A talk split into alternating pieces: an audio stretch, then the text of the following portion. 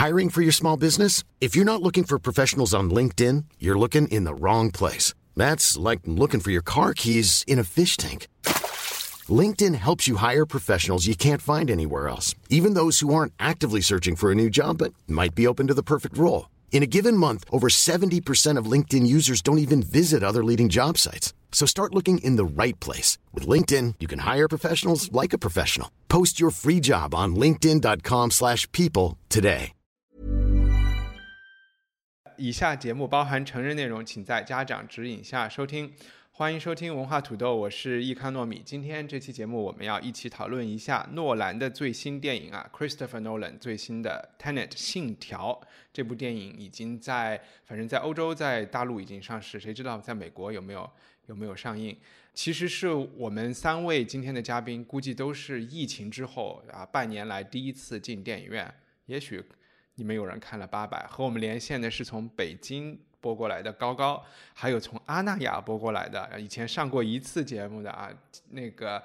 黄昏黎明俱乐部的老板六九六九你好，高高你好，嗯，大家好，大家好我是六九。哎，六九，你可不可以先跟有的北京的听众讲一讲，现在黄昏黎明就是 DDC 在北京的状况是什么呀？哎呀，就北京，我们不是本来今年应该七月的时候就可以迎来我们六周年，然后这六年里面。我觉得也就是彼此陪伴的还挺好了，但是这这一波疫情以及北京现在整个北京的这个，我觉得它的一个政策变迁或者是一个格局的变迁、城建的变迁，以及这个就是新旧老北京的这种一种碰撞吧。我觉得是在这个大的环境底下，然后再加上这个疫情的影响，我们在五月底的时候被迫选择把老店。关闭就在三老胡同里边那个老店，然后这期间正好我们阿那亚新店是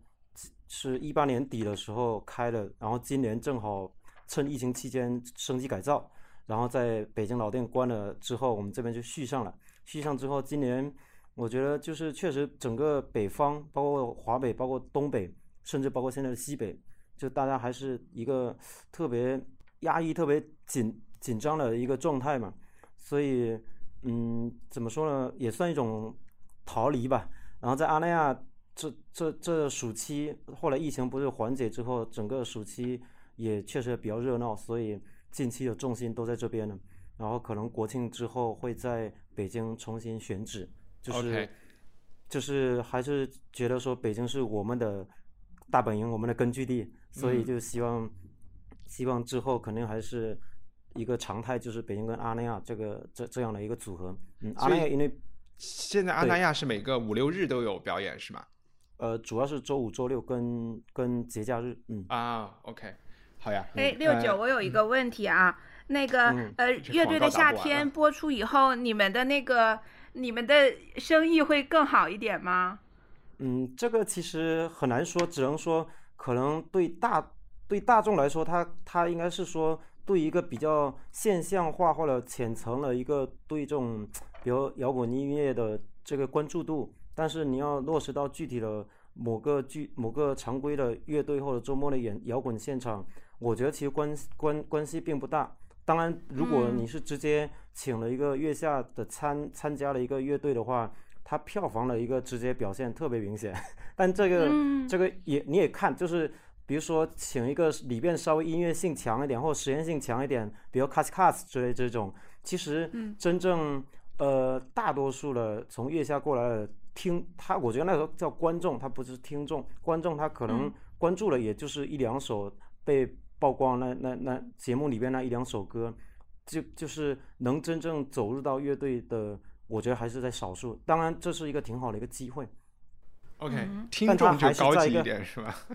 也不是，因为音乐嘛，音乐你肯定还是得听众嘛，是吧？你音乐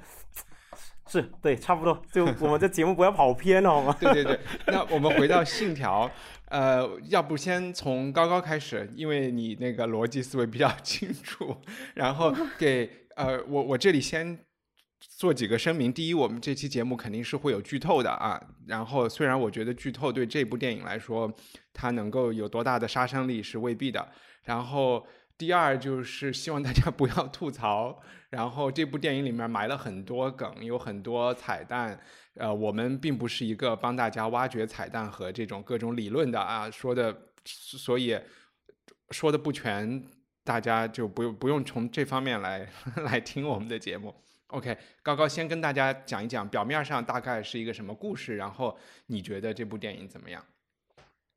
对这部电影，如果我们只讲表层故事，呃，其实并不难理解。所以，如果你去电影院看了这部电影，然后说自己没看懂，呃，我觉得不太存在。那可能其中有某些桥段你不太理解，但是整个故事其实是非常简单的，就是一个呃名为“信条”的组织要组织呃要阻止呃另外一个坏人反派他们。来造成第三次世界大战，就类似于世界毁灭的这样的一个行动。整个电影其实是一个间谍片的传统结构，也就是说，你从头看到尾，其实你是能够 get 到主线剧情的。无外乎就是坏人想做想办一个大事儿，然后我们的好人怎么阻止这件事情发生，大概就是这样子。OK，然后你觉得呢？呃，就像我们刚刚聊的，我刚看完电影的时候，我觉得，哎，这个好像不难理解啊，就还挺简单的故事情节，但是有很多地方经不起你仔细的去琢磨，其中特别是呃两场两场战争戏吧，或者两场追逐戏，呃这两部分。因为它涉及到大量的打斗和一些战术技巧，这两块我其实没有怎么太看懂，尤其是最后一部分，我整个全程在放空，所以我一会儿想请六九帮我解释一下，就是最后那一部分到底发生了什么？其实我没懂。对，OK，这个最后这个我们还可以再放到放到更晚一点。那六九讲一讲，这是你第一次回电影院看看电影吗？然后呃。对，疫情之后第一次。OK，然后诺兰，哎，我也是，我也是。诺兰有让你失望吗？然后我给听众讲一讲，六九是诺兰他爸啊。你 你你，对我我我做了一个 cheater，我就是呃，因为特别喜欢昆汀跟诺兰，包括库布里克，所以我就呃，老二昆汀是一二年，一二年我生老二老大的时候，呃，我就给他起名叫张昆丁。然后英文名叫 Quentin，然后一四年有了 DDC 跟诺兰，DDC 其实原名全全称叫 Dusk Dawn Club，就是杀出个黎明的致敬，对，所以然后诺兰就是诺兰，我觉得诺兰在中文里面，包括诺兰英文做一个名的话，特别适合女孩子，然后我就就这么起了，然后现在发现。基本上放眼出去，全国不会重名，就是 他们班里面各种重名了，我们这都不会重名，而且英文名也也是不重名那种，好多什么 Jack 之类的，我们不存在。对，呃，我觉得就是诺兰他在导演里面算是算比较对吧，比较年轻的，但是他真的太太太棒了，就是跟库布里克那那那种那种高度了，然后。从从从前面那些，包括呃《盗梦空间》《星际穿越》之类这些，呃，包括他的那个蝙蝠侠三部曲，我觉得他的包括镜头语言，包括他的配乐，然后包括他的这个逻辑思维，包括他在这个里边构建出来自己的这个时空观，我觉得这个就是算是在就是而且他横跨就就是悬疑科幻，然后动作片什么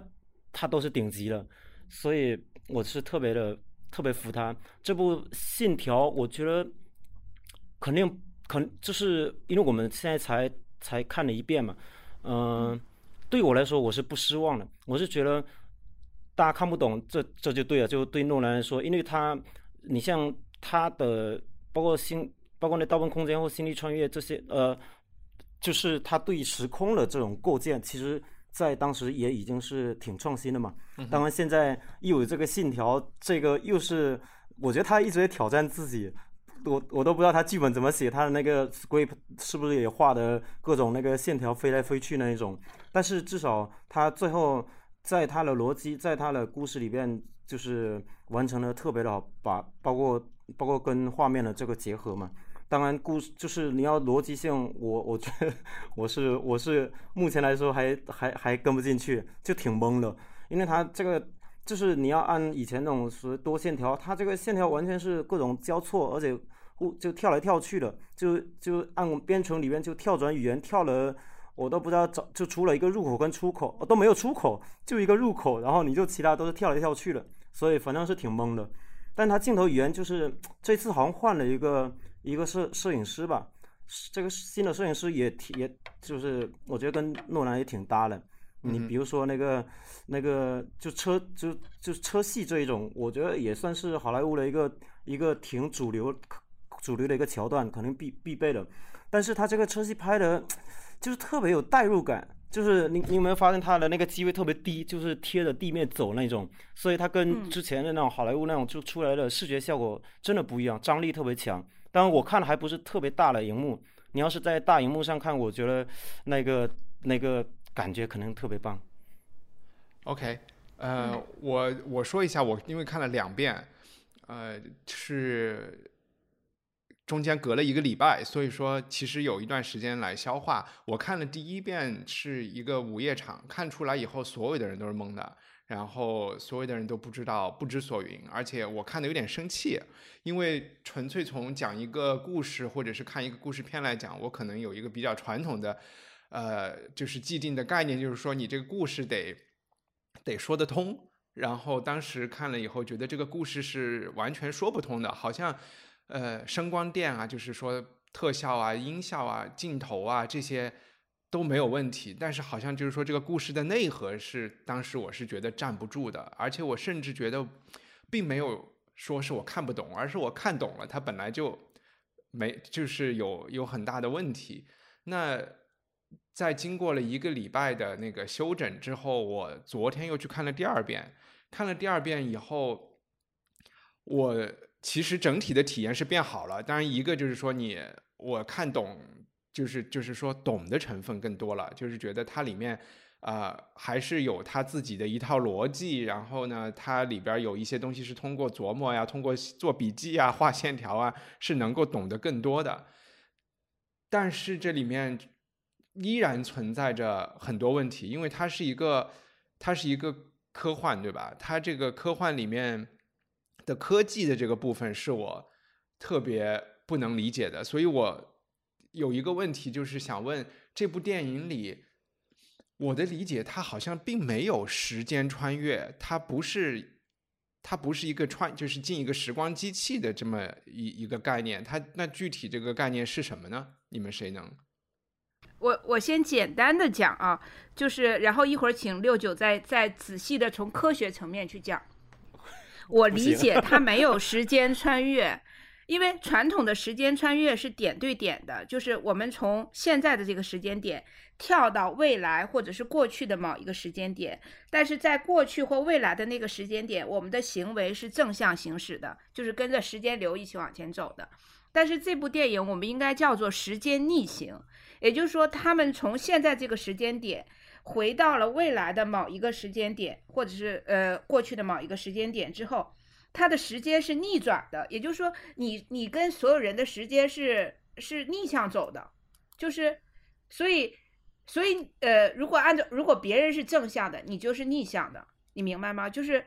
它不是穿越，它是时间的逆转。所以呃。当一个人被逆转了之后，他要回到十天前，他就得真的等十天的时间，对吧？对，他要去经历这个十天的时间。其实它这个这个，如果从时间轴角度来说，比如说它那个就那个 gate 那个门那个转门，转门就是一个诱发了一个一个点嘛，然后就它就是磁带倒放嘛，就把未来然后往前，比如说它最后那个那个战那个战场上是。呃，十分钟，十分钟，他就选择五分钟做一个时间点，然后其他的就是一个倒放，嗯，而而且是是元素倒放，但这里面就带来了其中的一个我认为我没看懂的地方，我也不知道是不是大 bug，就是这部电影其实从整体时它有一些小穿越了，从大时间点来说是节目的就是电影的一开始是在歌剧院发生的一个一个一个事件，对吧？然后节目这个电影的最结结尾是在苏联的一个什么核核试验田有一场打斗，这两场事情其实在是同一个时间点发生的，所以这部电影的中间可能其实是线性时间里走的最远的，后来他们又逐渐的倒回来，就回到了原点。然后最后那个最后那个应该是歌剧院之前吧？呃，这个就是我我就拿出一个我看了两遍的这个这个令旗，告诉你是发生在同一个时间的事情。好吧。然后我可以理解，最后那个那个时间点不是有两队人吗？然后有一队人是戴着口罩的，然后好像他们是逆行回去的。另外的那一队人正向走的，他们是怎么回去的？我就有点不理解了。哦，我终于理解了。OK，没关系，就是 正向的是应该是说有一队有一个指挥的人，应该是回到了更早之之前，然后告诉他们你们现在要去正向的走，然后呢，你们走到那儿的时候会遇到逆向的人。OK，啊，明白了，明白了。好了，我自说自话结束。你说的，你说的最后时间点是指在那个核核基地的那个时间点，对吗？对对对对对，就是两队人，红队和蓝队。对，所以有一个我看了第二遍以后最大的收获就是，其实他们中就是不能改变历史，所有的事情都是已经发生了，它只不过我们通过导演的镜头先看了一遍正向的发生，然后是从可能。呃，我们正常的这些人物的视角看的，然后呢，又有一些片段是通过那些穿越回去人的逆向的视人的视角看的，但是发生的事情，按我的理解，都是在同一个宇宙里发生的同一件事情，只不过就是那个吸血鬼那个人，他好像是有很多个版本的他出现了，特别在最后一个一幕里，你会发现他是有。四其实有有人数出来四五个版本的他又出现，崩溃了。我我我我们就我就听你解我就听你解读吧。呃，你你说的那个 Neil，Neil 他最终的宿命就是死呀。对，但是在最后那个打斗场里面，他其实，在那一个进那一那一个那一幕里面都有不同的他。对，在那个。在核试验基地，Neil 至少穿越呃呃时光逆转了两次，至少。呃，他其实不是，就是在同一个时间发生的时候，他又在那个里边死在里边了，他又在外面开车拖他们出来，然后他甚至还在歌剧院里面，在那儿救了救男主角，救男主角，或者是在那儿拆炸弹。那这起码就是三到四个版本，然后，嗯，以及一个重磅炸弹，你们准备好了吗？以及 Neil 就是 Cat 的儿子 Max，所以还有小时候的他在船上。不会吧？然后这这个这个你从哪里看出来的？这是一个粉丝的一个理论了，但是呃，他们给出的一些。我我我就 真的就成了我自说自话。我给一些呃线索，第一个线索是 Neil 的名字，就是 Max 这个名字全全称是 Max Millian 然后最后的四五个字母，呃倒过来就是 Neil。然后第二呢，是因为他们都是金头发。然后第三是因为他知道很多关于嗯，我们知道他跟这个主人公。是很熟的，然后一个推断就是在节目的最后，主人公跟他妈好了以后，就成了他的后爸。然后呢，第四还有什么理论？就是他对他对他妈，就是这个 cat 这个女人的照顾特别无微不至，其实不太不太关他事儿，就是他要去救他啊。呃，大概就是这些线索。造成还有就还有一些就是台词上的一些小线索，就是引发了这个理论，但这个理论不是最重要的一个，对吧？我们不去这么理解也 OK。Anyway，嗯哼，已经 OK，这个真的震撼到我了，因为我一直以为最后他们俩呃就就 Neil 死掉，然后两个人告别的时候，我一直理解的是好基友的感情。现在，现在我整个都被颠覆了。但是有不同版本的 Neil，其实是要引申出我问六九的一个问题，就是好像，就是跟物理有关的，所以这个跟那个有多多 multiverse 有很多宇宙有关。就我不太理解他们的感觉，就是我只要一逆转的时候，比如说此刻我们把高高逆转。其实就好像在这个时候，时间是就分叉了，就是或者宇宙就分叉了，就出现了第二个高高，对吧？因为我们一个荧幕上是看到两个人可以同时出现的。然后高高二其实就是在逆向时间走，但是我怎么又觉得，如果真的是有好多个宇宙，高高二不应该出现在高高一的宇宙里呢？然后这里面我不太懂，你能你能就拿这个我说的这个点就开始讲一讲物理吗？因为我操，你是学我觉得，我觉得这个跟我所学的物理完全是不能联系在一起。但只能我我个人是觉得说，应该是他这个我们去观，我们去看这个不能用我们常规的这个时空观念来，包括说时间轴概念。嗯，比如说可能可能比如我们时间以前是 t 这个轴，那可能现在里边 t 它分成 t 一、t 二、t 三，但这这之间它是都是并都是。可以同时作用在你比如说那个空间的这这里面，所以它能变成是一个一个同样是高高一个人，他同时也能看到他自己的分身，然后又能同时跟他产生接触。你比如车，他俩车还能碰到一起，还能看到对方，还能打斗。对，所以我觉得这个这个时空概念，不知道就只能说按按他那个镜头，按他里面的台词说就是。嗯，就没法解释，但你只能感，你只能接受，你只能感感受它。那在从物理上讲，它里面本来想说的时间能够倒退，这个是怎么讲的呢？然后你上学学的这个物理里面，时间是可以倒退我觉得，我觉得传传统就就可能说，在之前的物理，我们我们都没有接触过说熵可以变成一个负值这个概念。虽然说可能理论物理学家有提到过这，但是。也就是诺兰把这个给让大众去知道说，原来熵可以负值，那熵能负值，也就带来说它时空它时时间不是说像穿越一样说回到过去，然后就它变成是一个一个逆序的逆序，我觉得这已经太反常识了，就是而且而且我我觉得逻辑上应该是是说，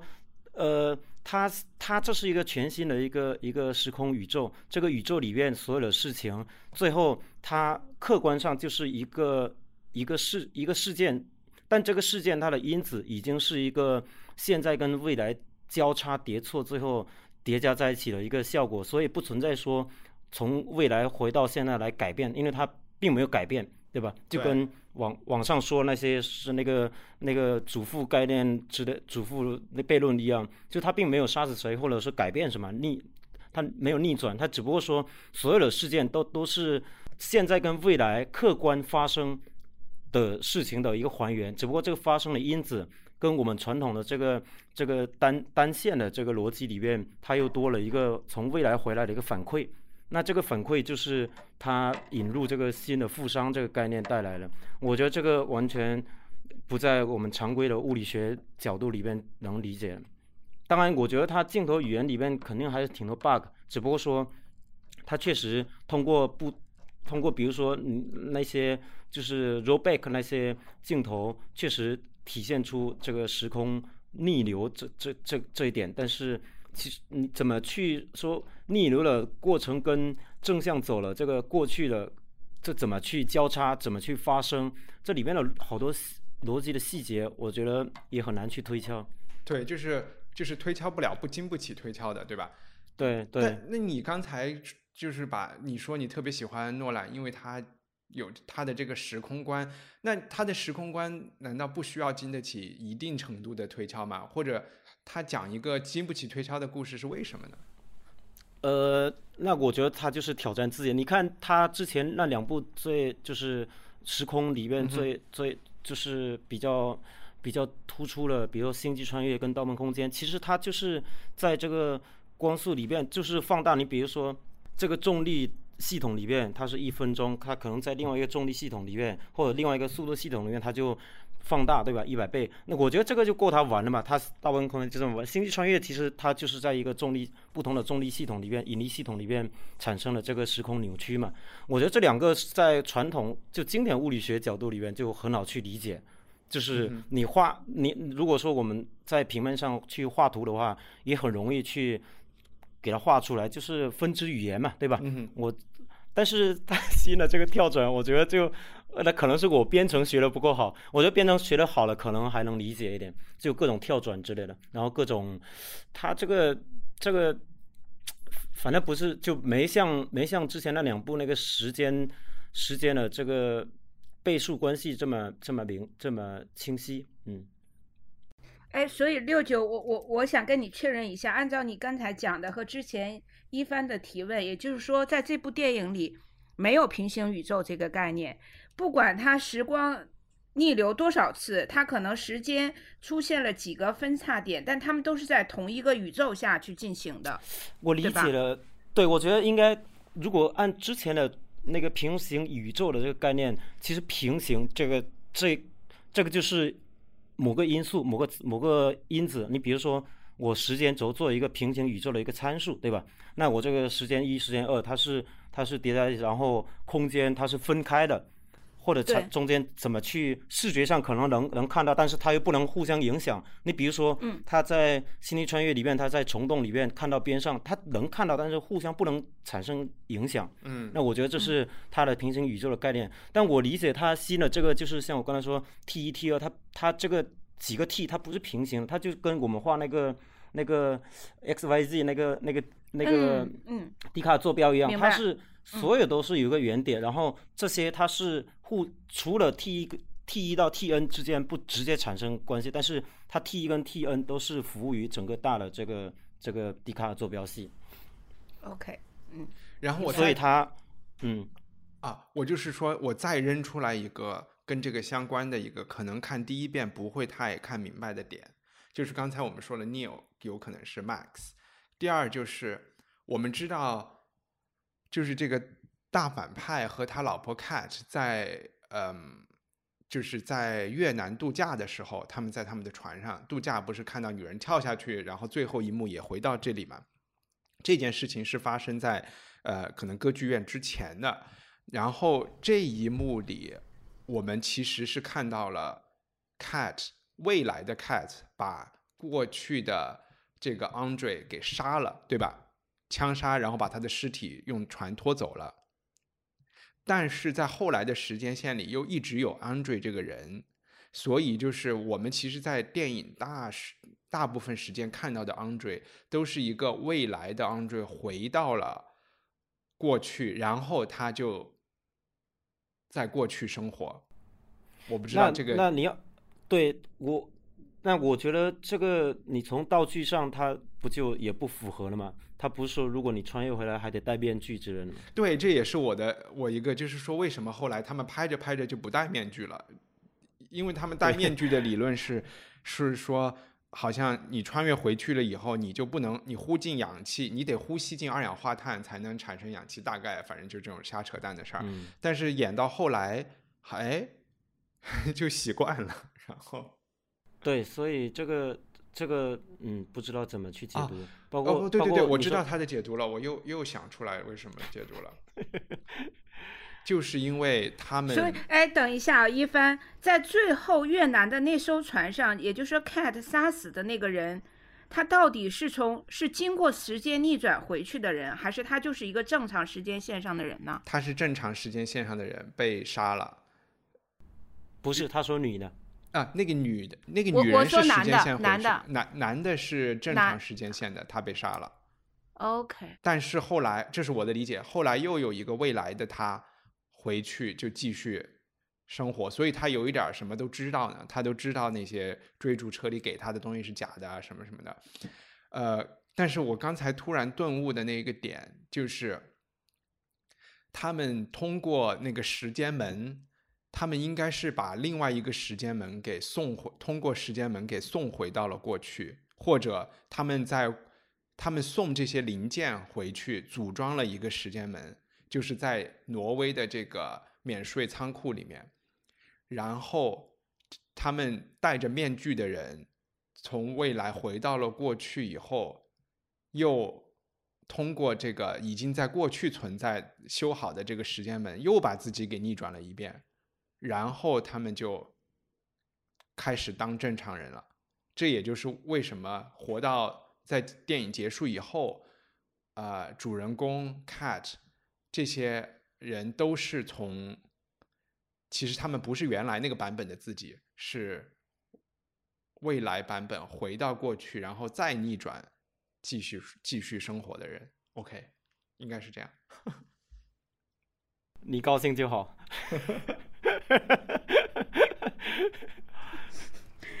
哎，我我现在完全是混乱的，因为我一直以为在越南那艘船上被杀死的人是逆转回去的人，所以我现在整个人都是乱的。对呀，你说包括说刚，包括刚才说戴面具，那那那个 Cat 要在在船上在游轮上杀她老公，她不不也是从未来回来的人吗？她也没戴面具啊。就是因为他在那个挪威的那个仓库里被再逆转了一次，啊，哦对，但我就有点不太清楚，拍这样的电影，他就是跟大家过不去。哎呦我操，就就成了一个做填字游戏，有太多的，因为他就省略了太多，然后你就得慢慢的给拼凑回去。啊，哎，但但是但是，我觉得就就算 OK，这些我们搞不懂，我还是要说这部电影，我觉得非常值得去看，因为，嗯，我想表达的是，这是我疫情之后第一次去电影院，然后我就深刻的感受到什么叫做为大荧幕而生的电影，就是就是诺兰的这部电影，就即便你完全搞不懂它的时间线是什么样，逻辑是什么样，但是所有的视觉奇观。还是会给你非常强的震撼和爽感，就是你看不懂，你也会觉得嗯，票价值回来了。我不知道你们是不是这种感受，甚至包括音乐，我都很喜欢。对，我觉得可能跟这里面音乐的比重也挺大，但是音乐这一次我觉得有点过了，就太太过于电，就就是那个电音化。你看那个，嗯，对，特别是最后结束的时候，我这一下那个那个 techno 都出来了，就是它整体。特别是在这个把握节奏的点上，全靠超低，全全靠电子的那个，是，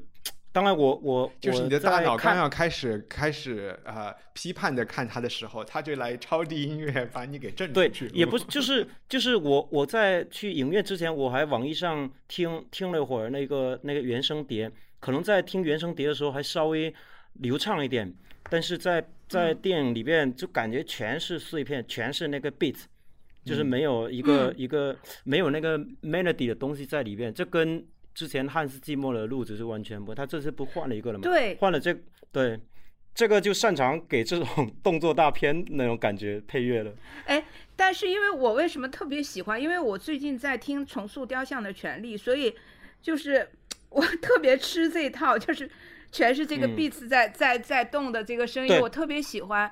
我觉得这没问题啊，因为 beat 本身就是为了律动而生的，为了这个生理而生的嘛。对，当然对，但当然只你要说从音乐角度来说，它就嗯嗯，它只只能说是一个因素嘛。它更你要它它少了一些史诗感，但是多了很多就是对，比如在细腻的东西，或者是在氛围，你就是就是音乐。你看之前诺兰的或者说汉斯季默的配乐，它其实很多它是可以变成是一个同时存在的一个背景。它这个背景，它其实它是叠加了，它不是不只是仅仅是一个一个一个背景声，它其实是一个一个情绪的氛围，对吧？那这个在在这个在这个信条里边，当然可能你可以把它理解成，它这个整个信条就是一个全是情绪，全全是那个荷尔蒙，就是很线肾上腺那种比较比较快节奏的。嗯嗯嗯。哎，我回到高高特别喜欢这部电影的这个点，这其实是我看了第一。遍以后特别不喜欢他的点，就是你说为大荧幕而生的这个电影，嗯，然后我当时不知道为什么就马上想到了川普，我就觉得，你想象一下川普的那个竞选的那种那个那些大会，在一个体育场里面，他就是随便扔一些话出来说什么。呃，美国至上啊，美国第一啊，什么 Make America Great Again，下面的人就哦哦啊，就开始特别激动。然后他又随便说一个，哇，这个中国让我们都失业了呀。然后下面的人又都哇，又特别躁动，特别激动，就鼓掌。然后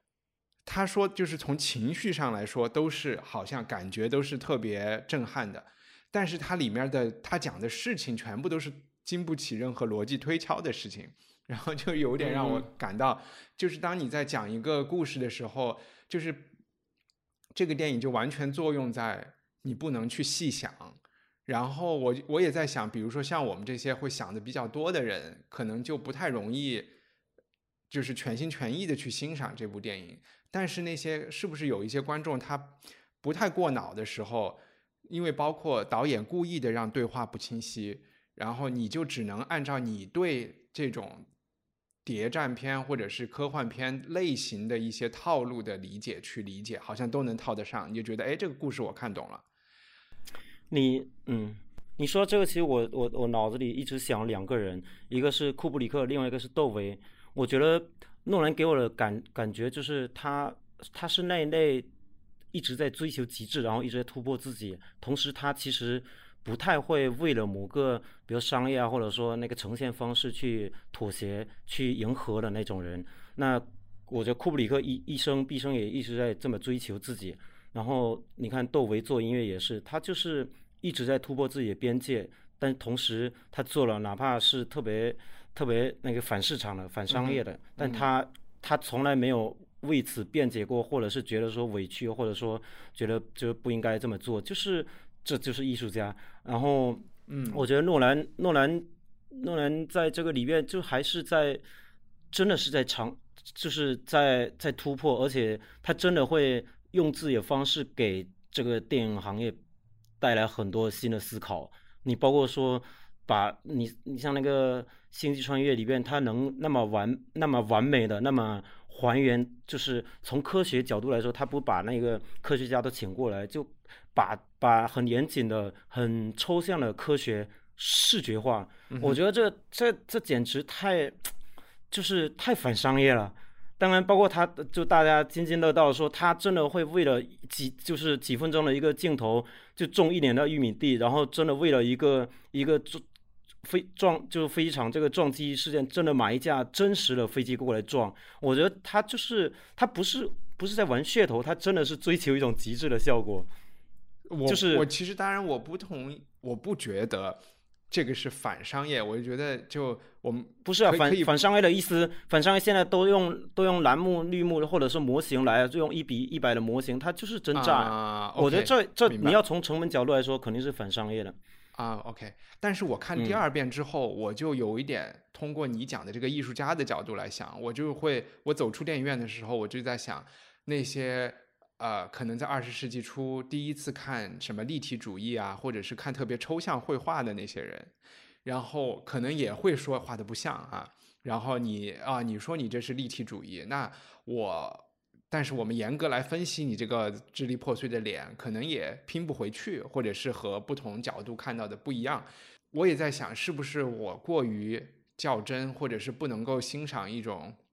我就想避免这种状况，对吧？就是说我不要当一个特别老顽固的人，然后就应该呃去理解创作者他到底想做的这件事情是什么。所以我脑子里就是一方面我又觉得这是一个川普式的做戏，另外一方面我又觉得啊，这好像是一种新的，就是打破故事的一种东西。但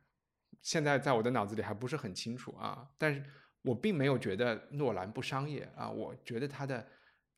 他的东西就是有一，他就是奢侈品嘛，或者是这么讲，你能你会说一个 LV 包不商业吗？但是或者是手工做的东西不商业吗？我说了不商业，他他最后他可能他是特别商业成功了，但只是说他主观上他是不商业的，对他不是商业为导向的那种，嗯，对对对，或者就可以真的他就是做一个奢侈品电影的。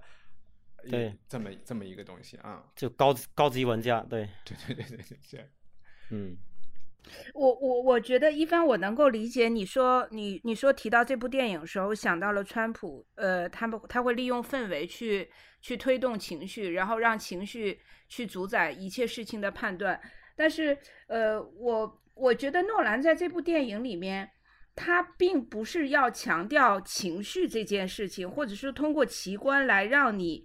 来让你沉浸进去，而是我觉得诺兰在打破一种传统电影的叙事方式，甚至拍摄方式。这个他现在整个电影呈现的这种表达，是我们之前在电影上看不到的。就比如说，在同一个时空里面，有人是正向的，有人是逆向的，这两个动作是同时发生的。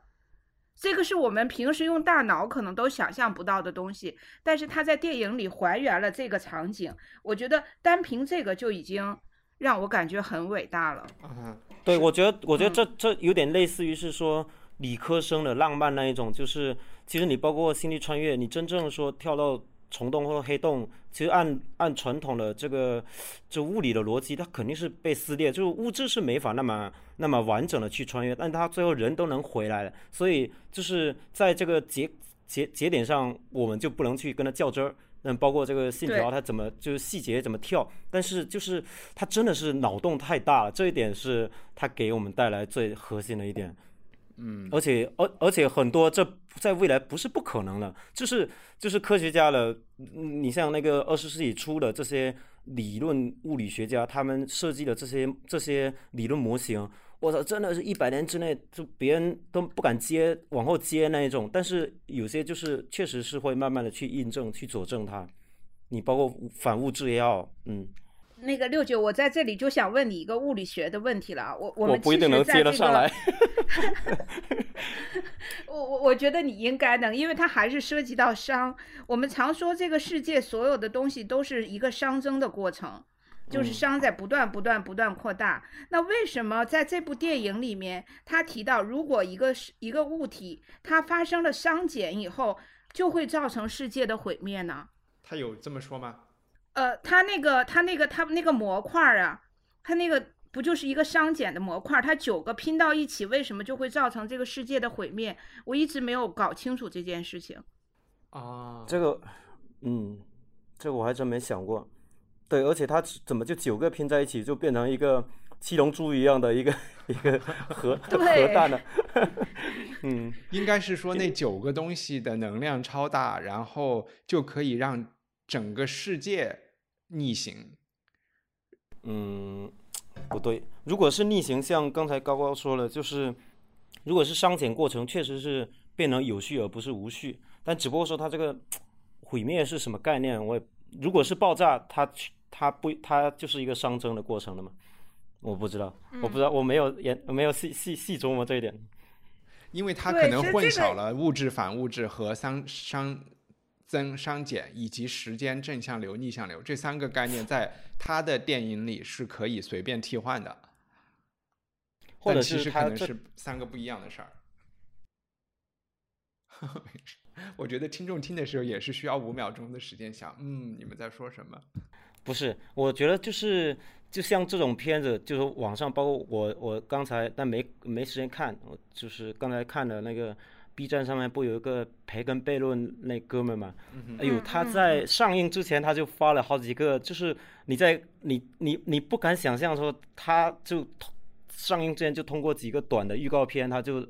完全拆解出来了这个这个框架，这个诺兰这个这个脚本这逻辑。然后上映之后他又发了一个，但我还没看。我觉得就是像这种解，就是呃拆解了，就是理论拆解或者是。这个给你给你那个烧脑这部分解读了，肯定网上达人特别多。但对，反正对我们可能可以从另外一些层面，你比如说电影艺术啊，或者电影史的这个宏观的这个上面，你去看，就像你刚才说了，就是立体主义在当时的嗯那种存在感，或者当时的接受度，以及说诺兰的某个片子在某个某个当下，他的一个接受度。或者就是，就是那时候接受度肯定是一个问题，大家也愿意去去研究，但但你要从长远来说，它的影响可能不只是说它对它的这个逻辑的一个一个建设，它可能更多还真的是在这个电影电影语言这里边的一些一些突破吧。你真的就是到现在没有人没有人在这种科幻里边这么玩这个时间概念的。就是跳跳转或者循环之类的特别多，那你蝴蝶效应的时候就就就已经开始玩这些了嘛？但是它这个简就是真的是开拓性的，我我觉得这些倒是可以，就是但我就是诺兰赋予我们。我我可以又就是提一个反一反向的，就是说，我觉得比如说在呃我们以前在在在节目里也我们也聊过《尤里西斯》这样的作品，可能你当意识流这样的写作出现的时候，呃，好像它和我们正儿八经的讲一二三讲故事，它没有跟着这个走，但是它让读者感觉到了一种真实，对吧？就是一个人的内心和一个他。脑子里想事情的时候，他确实可能是跳跃性的，然后是想到一半又开启一个新的篇章的，那你就会觉得它的这个创新就是有某种真实度，或者是还原了一让我们觉得啊可以体会。但这部电影的我可能稍微就是觉得它，我也不想说为了创新而创新，或者是说为了一个为了一个执念而创新，但是这个创新它。带来了什么什么样的东西呢？那你去看他背后讲的这些人物和故事，那无非就还是一些英雄主义、自我牺牲的这些点嘛，好像不需要这个也能讲。嗯，其实所以，我个人是觉得说，剧本就或者说那个故事本身，确实，你是你说信条或者说这这个谍战，这种它只是一个它的。它的躯壳吧，它这部电影的一个一个载体，一个一个一个躯壳。但是核心的，你比如说以前大家不会关注熵这个物理这个概念，然后它而且没有人会往负熵这个概念里面去想，或者反物质之类这些。其实它至少它能让你，比如说从电影电影人的角度来说，那。以后的一些导演，他就完全是可以在这个核心的概念上去做一些自己的创新，哪怕说我在以前的理论物理学家里边没有负熵这概念，他完全可以在自己的一个世界里边，他构建一个出来，然后自圆其说。当然，就是在电影里面，他不是拍一个科学片，他就是一个科幻片，所以他最后就是让他有个平衡嘛，就是大家也能接受，然后吐槽也吐得就是适可而止就行，然后最后他其实还是一个。电影语言吧，我觉得就是一个艺术。艺术的话，它毕竟还不是科学，不用被不用解释那么清楚。但是你刚才说别的电影里没有，但是灭霸的响指，我觉得和这个九个龙珠是很像的，对吧？对对，那那种那种就是说，我说是就是了呀。但是人家诺兰是试图可以让你就是往里钻，往里去解读，可以 就是大多数是可以站得住脚了。你 灭你那一个响指那种就是就是龙珠言堂，没有啊？他灭霸也是集齐了几个钻石的呀？是。是，但是他那逻辑里面他是没有一个注脚，不能解读的嘛。就是这个响指，响指发生以后，它怎么造成世界毁灭？他他是没有给你展现的嘛？对，至少诺兰他还他还要再给你展现嘛？对。然后我其实想，呃，我我我先回应一下，就是刚刚一帆讲的这个关于诺兰这部电影，确实诺兰之前的电影，不管是记忆碎片也好，包括敦刻尔克也好。他也是在玩时间的概念，在玩空间的概念，但是最终我们会发现，所有的概念会作用到那个主角或者是呃主角群，对，服务于他们的精神状态，或者是服务于某一个故事。但是这部电影的确，我觉得是概念先行，就是故事可能不是最重要的，而这个时间逆流的概念是呃诺兰要客观表达的东西。或者他还有一个，就我是非要说他要表达一个什么东西，就是说表达一种改变不了历史，但是他们还是要努力去改变，去还是要去做自己认为对的事情。嗯，这是一个非常古老的，或者说非常传统的宿命论的宿命论的概念，就是其实我们无法改变我们的命运。包括维伦纽瓦的那个《你的名字》也是在讲这个故事，就是我们没有办法改变我们的一生，我们的一生是已经被既定的。但是在这个已经既定的框架之下，我们每个人还是有自己的可以可以选可以行动的一个自由意志在。就是我们要假装自己，或者是坚持相信自己有自由意意志，然后来改变，来来对生活啊。对，所有这，所以这个又回到我，我，我昨天就在问你们这个问题：如果这件事情是必然发生的，他们又不想让这个毁灭发生，是不是他们这组行动就要不断不断的轮回，才能够阻止世界毁灭？不是，我我觉得就这还是回到刚才说了，他就这些这些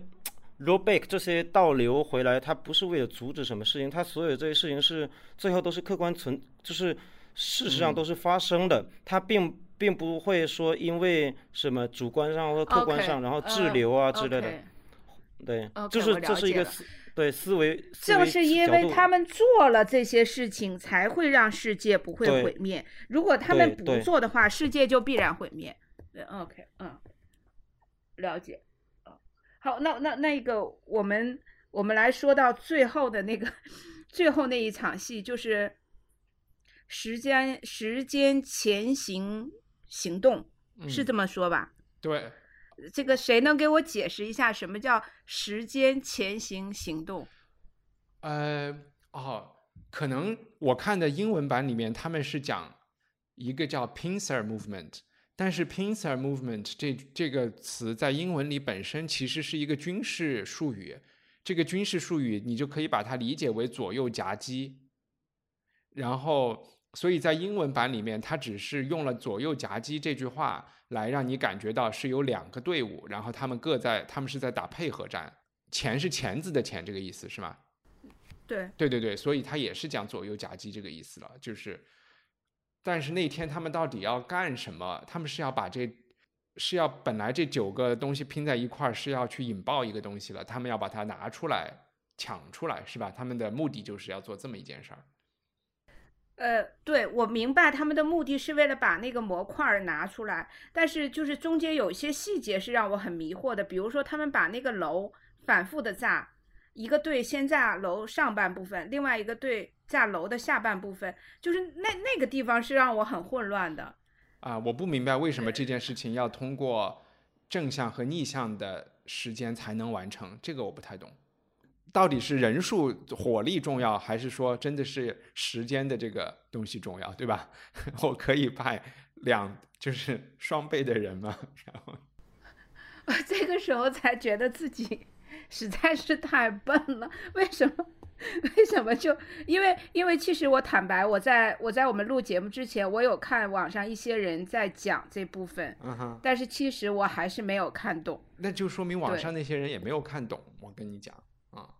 不，我觉得他们可能是懂了吧。不是，因呃，因为我看完第一遍以后，我看的那天是英国的首映嘛，然后呃，美国因为还没演，所以就有当时就你发现演了，第二天早上也只有两三个视频，然后到今天早上我又看了几个视频，你就发现大家的这个讲解的清晰度就好了很多。就是最开始做那些视频的人，他们自己也没有看懂的。是通过了在过去一周，大家看论坛啊，看很多这些互动，才慢慢拼凑出来了更多的信息。对，就其实我想，我我想说一个题外话啊，就是其实不仅是我们不懂，包括演员本身也不懂。我也觉得，就比如说，嗯，Neil 的那个扮演者就是罗伯特·帕丁森，他在接受采访的时候，他说他其实完全，嗯，不太不是很理解这个剧本要讲的。讲的故事他懂，但是里面的细节他不懂，所以在拍每一场戏的时候，他都会要去问导演：“我这个时候到底是一个什么样的状态？”然后诺兰就要帮他解释，因为诺兰说，其实，在整整部戏中，他大部分的时间都是要给演员解释，你在这场戏中你应该是一个什么样的状态，你正行还是逆行，你逆行的你的心理状态是什么样子。然后包括我们的男主角，我们的男主角拿到剧本以后看了四个小时。看了四个小时以后，他跟我们一样的状态，他觉得 OK，我我懂了，我了解了这个故事讲的是什么。但是过了一个小时后，他就说，我好像还是不太懂。所以整个那一天，他都跟我们一样，处于懂还是不懂的这种混乱状态里面。所以，嗯，我觉得还好，连连主演都不懂，所以我们就不要苛责自己什么了。所以我们起码是已经已经经历了懂和不懂，但是导演还停留在懂的状态，他还没有。还没有到来不懂的状态。你你知道我其实很矛盾，就说到刚刚呃六九最早提呃开始提出的那个关于电影技术和作者表达的这个概念。嗯，因为我觉得诺兰跟跟李安很像嘛。李安前一段时间拍了那个《双子杀手》，他其实也借用到了最新的四 K 一百二十帧的技术。但是他讲了一个非常老套，然后非常好理解的故事，只不过他在视觉表达上把你提高到了一个很高的层次。但是这部电影风评非常差，然后所有的好莱坞都说，对他上一部也是嘛，那个中场事件那个，我就是 我都看睡着了，那个好闷啊。对，对他后来好像挺沉迷于这个技术创新、技技术的这个前沿这块儿，就反而说剧本或者是人文性这块儿它就弱化了。你看他以前可是拍那些什么家宴三部曲的那一种的，现在对对，技术流了，嗯。这就越发显得诺兰的难得之处嘛，就是他的故事本身又很好看，就是你你很能够沉浸进去，他又用使用了新的技术表达方式，我我就觉得挺不容易的，所以，我我给这部电影的打分可能会比《星际穿越》更高一点。那我不能，《星际穿越》我得给五分。呃，我有一个想提的，就是说，因为以前有一个故事，就是也不是故事，爱因斯坦好像确实是写了一封信，邀请未来的人来他家吃饭这件事情，我觉得霍金，呃，霍金写了一封信是吧？啊，嗯，我觉得这个这个这个所实验还是跟这部片子有一定启发了这部片子的一些东西，对吧？因为他有讲说，我们给未来的所有的电子邮件发的短信。都进入了历史嘛，然后未来的人都能看到，只是他们选择要不要给我们通过时间穿越的方式来回信而已啊。嗯，就是我我再多说一句啊，就是我我觉得时间穿越这个主题，不管是在科幻界，甚至在电影里面，它都已经无数次的出现过了。呃，这不是一个新鲜的概念，甚至我会。不由自主的拿它跟《前目的地》去对比，比如说《前目的地》那部电影，它它对于这个时间穿越的概念是玩到最极致的，甚至它违反了祖父悖论的这个理论。但是，我觉得诺兰的高明之处，他是在时间穿越的这个基础上去又把它又把它再进一步深化或者说细化，把它变为时间逆行。这个是我觉得现在的电影导演很难去做到的东西，就是如果你现在让一个导演去拍时间穿越，他有一百种表达方式去表达，他可以魂穿，他可以肉体穿，他可以怎么，反正怎么穿都行。但是像诺兰这样穿，我觉得嗯，还还没有人做得到，嗯，所以这是我觉得他的伟大的地方，呃，不能叫伟大，就是高明之处吧。我没有觉得他把逆行表现的好呀，因为。他就是像刚才说 是磁带倒放嘛，就是看鸟在倒着飞，然后它里面就解决不了很多关于因果、关于主观意意志这些问题，它都忽略不计了。然后比特别是在那个飞机场，就是在那个仓库里打斗那一件事情，那打人和挨打这件事情就是两件事情，对吧？我揍你的脸。然后在逆行的时候，就成了你用脸来揍我的拳头，这是说不过去的嘛。所以这就是高概念呀，就是他其实，在前面有解释解释，就是他和那个女科学家去去开枪的那一段，其实他其实在为你解释这个时间逆行以后的行动轨迹是什么样子。那一段是如果没有前面的，因为那一段其实在这个 记忆碎片里是有这个。大概也是有子弹回到，但是是他的一种回忆的一个一闪烁的一个一个错觉。那你抠扳机，他因为在那一段里到底是什么东西被逆了？是子弹还是枪还是人？他想说的只是那颗子弹。然后他要说，但是你得相信你是在抠扳机，就你手手那个翻过来翻过去，好像就是那个动作要演得像，他才能够起来。就这里面的完全都说不过去嘛。唯一能说过去的就是说，这件事情得它到底发生过没有？你知道吗？就是它其他的这些大概大的故事情节中，所有时间的逆转都是因为它真正发生过。然后，那这个子弹到底有没有掉下去过呢？那是什么时候掉下去的呢？这些它就不能在一个更大的时间线里解释了，它只能在给你看的这一个 moment 给你看，好像它从桌上回到了你的手上。Anyway，这就有点好了。六九已经开始工作了，已经。没事，你聊的挺好，我没法接，主要是。嗯，对，就是我们唯一可以说就是就是就是狂夸一顿诺兰，或者是特别的敬佩他。然后至于说这个剧本本身，我我主要是我还没有时间去看网上那些解读解说，然后就那乐评，然后包括那些解解那拆解的视频，我觉得看完那些之后，多少有助于了解。当然，我我昨天我不也看了一两个，包括人家画的图，我操，我根本就完全没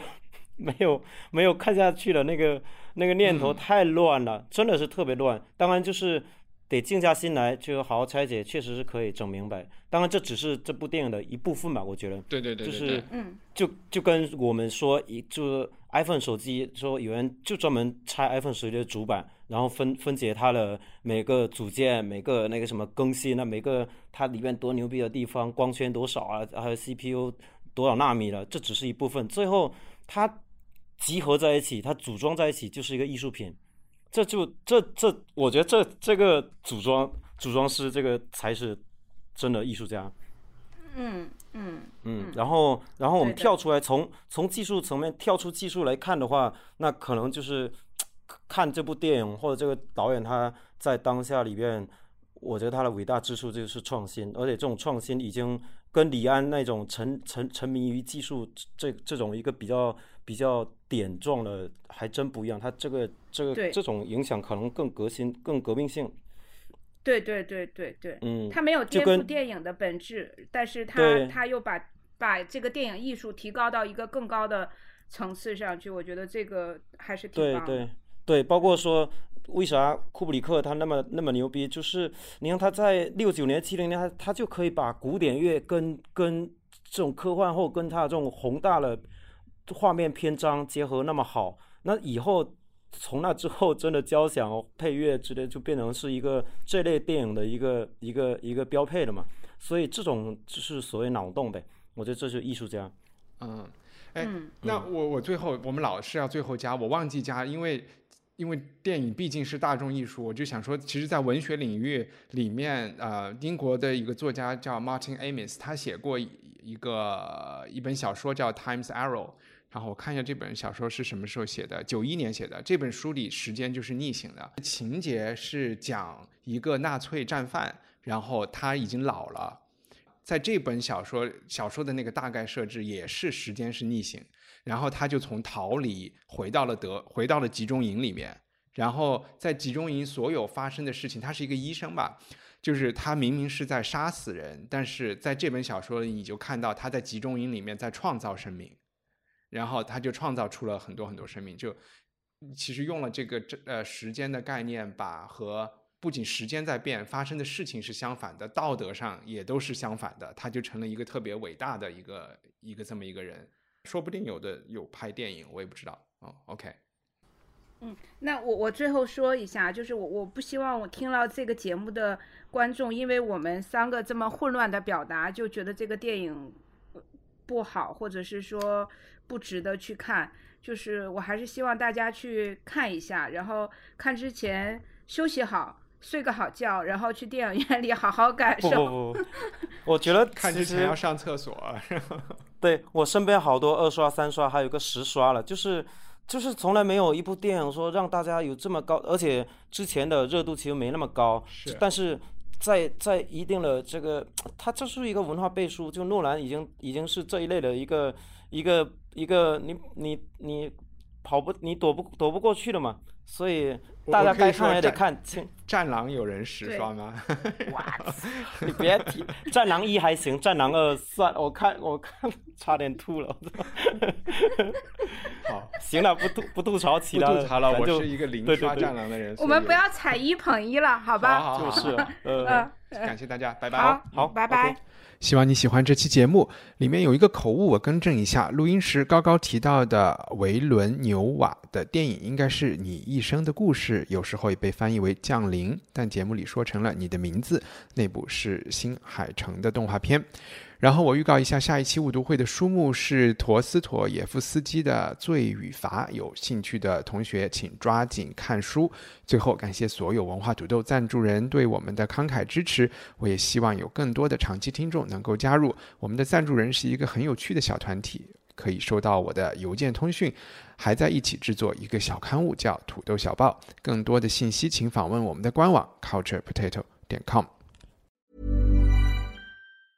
Hey, it's Danny Pellegrino from Everything Iconic. Ready to upgrade your style game without blowing your budget? Check out Quince. They've got all the good stuff shirts and polos, activewear, and fine leather goods, all at 50 to 80% less than other high end brands. And the best part? They're all about safe, ethical, and responsible manufacturing. Get that luxury vibe without the luxury price tag. Hit up quince.com slash upgrade for free shipping and 365 day returns on your next order. That's quince.com slash upgrade.